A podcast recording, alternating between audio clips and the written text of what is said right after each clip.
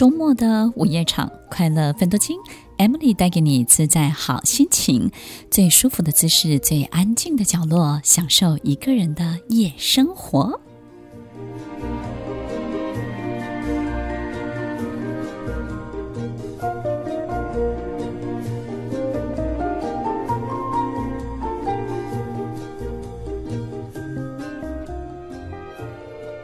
管犯人的永远比当犯人的还不自由。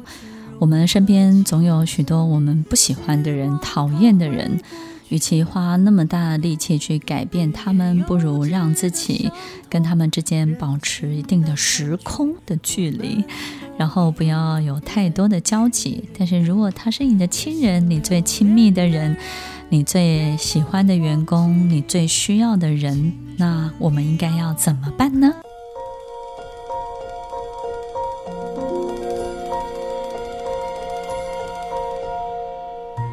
收听快乐分多金，我是 Emily，在每周六晚间八点到十点，与您在空中共度美好的时光。讨厌的人会让我们不喜欢，让我们不舒服的人呢，有分两个部分，一个是他做了什么让我们讨厌，对不对？然后还有一个是他不做什么，我们就讨厌。他到底做了什么跟不做什么？有时候他站在那里，我们就觉得很不舒服，对不对呢？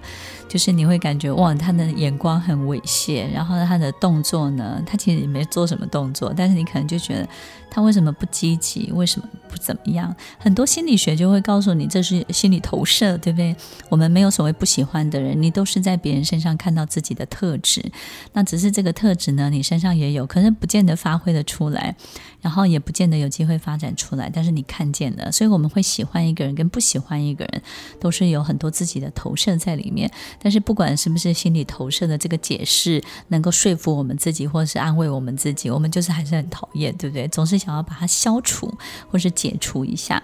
所以呢，我们来分享一下。所以首先呢，第一个可能是贪心的人，会不会贪心的人让我们讨厌，对不对呢？就是这个人怎么可以这么贪心啊，对不对？然后呢，去。就是有一个 party 或是什么，就是东西一直吃，对不对？然后吃很多都不分，都不分享给别人。贪心的人为什么让人家讨厌呢？就是他很多东西占为己有，据为己有，就是他没有办法在一种很和乐跟和谐的秩序上面去尊重这个秩序，所以他会把很多东西先纳为己有，不让这个事情本身呢在秩序上面很流畅的流动。所以我们就会发现，其实贪心的人也会是很吝啬的人，因为贪心就会吝啬嘛，他就不愿意把自己的东西分享出去。所以贪心的人，其实我们要了解他，我们可能不知道自己的投射到底是什么，但是我们可以理解，贪心的人其实内心一定是很匮乏的，否则他不会伴随吝啬这种行为或是这种心理状态。那很多的东西没有办法分享，所以呢，贪心跟吝啬的人呢，在晚年 晚年，在年纪大之后，也会有一些囤积症，对不对？囤货症，所以在他们身边就会留很多很多东西，他也没有办法断舍离。所以，一个贪心跟吝啬的人呢，你会发现其实他没有太多朋友哦，可是他也会很喜欢。找朋友，然后跟朋友攀关系，然后或者是告诉你他有多少，炫耀他有多少的人际的这种关系的资源，但是其实他并没有真的拥有，但是他非常喜欢炫耀，所以呢，贪心的人会跟你炫耀说他有什么样的东西。所以听众朋友，其实面对匮乏的人，所以表面上是贪心跟吝啬，可是他的内心其实是匮乏，就是永远觉得不足不够。也就是呢，其实，在成长的过程当中呢，这种匮乏感是非常强烈的。那匮乏感呢，绝对不是因为爸爸妈妈给的爱不够，或是给的东西不够。我觉得这种匮乏感是来自于被剥夺感，也就是呢，他拥有的东西经常会不见，或经常被剥夺。其实我们没有办法按照自己的愿望得到自己想要得到，其实并不会产生匮乏感，我们反而会产生更积极的动力，然后想尽办法想要去。透过自己的努力去获得，但是这种匮乏感呢，往往是来自被剥夺，或者是呢，突然之间呢，就是被强占。所以我们在生活当中或是成长的过程当中，如果我们莫名其妙就是拿走小孩的东西，比如说我想要惩罚这个孩子，我就不让他去他最喜欢的球队、最喜欢的那个兴趣班或最喜欢的才艺班。当我们这样子去做的时候，这种被剥夺感就会让小孩子产生这种匮乏，所以呢，长大之后他就容易形成这种贪心啊、吝啬这样的状况。然后第二种可能我们会讨厌的人呢，就是他经常 question 质疑我们或是批判我们的人。那这种质疑或批判别人的人，其实到处都让人家不喜欢，对不对呢？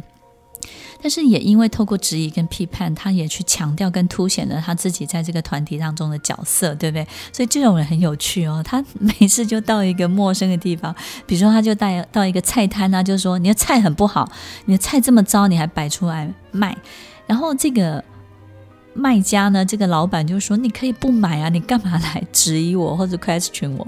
所以其实我们网络有很多的酸民，很多人就是到处去一个你不会去买他东西的地方，然后你去质疑他，你的东西不好或者东西不对，那真的是莫名其妙。如果我们之间有买卖的互动的关系，我们必须要为这个买卖而负责。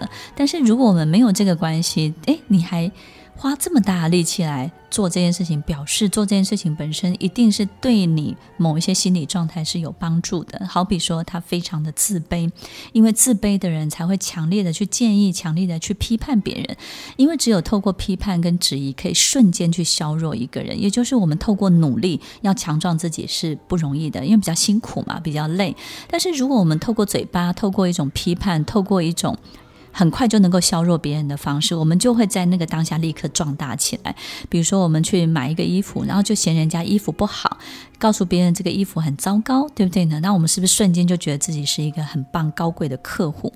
所以，听众朋友，其实这种自卑的状态呢，也会影响到这样的人。所以，面对这种质疑、批判的人。我们怎么跟他相处呢？其实就是让他有一定程度的适度的自信，就是不要一直去强调他的这种不足。但是有时候他自己自找的，为什么呢？因为有时候人就是会一直一直专注在自己缺的地方，他不会专注在自己拥有的一切。所以哪怕你花再大力气去安抚他，或是告诉他你是一个很棒的人，那反而他会觉得说，本来我就很棒啊，反正那有什么？那只是你自己没有看到而已。所以听众朋友，对于 question 质疑批判，其实他的内心的这种自卑感呢，其实是相对的特别特别的强烈。听完今天的。节目后，大家可以在 YouTube、FB 搜寻 Emily 老师的快乐分多金，就可以找到更多与 Emily 老师相关的讯息。在各大 Podcast 的平台，Apple Podcast、KKBox、Google Podcast、SoundOn、Spotify、Castbox，搜寻 Emily 老师都可以找到节目哦。欢迎大家分享，也期待收到您的留言和提问。Emily 老师的快乐分多金，我们下次见，拜拜。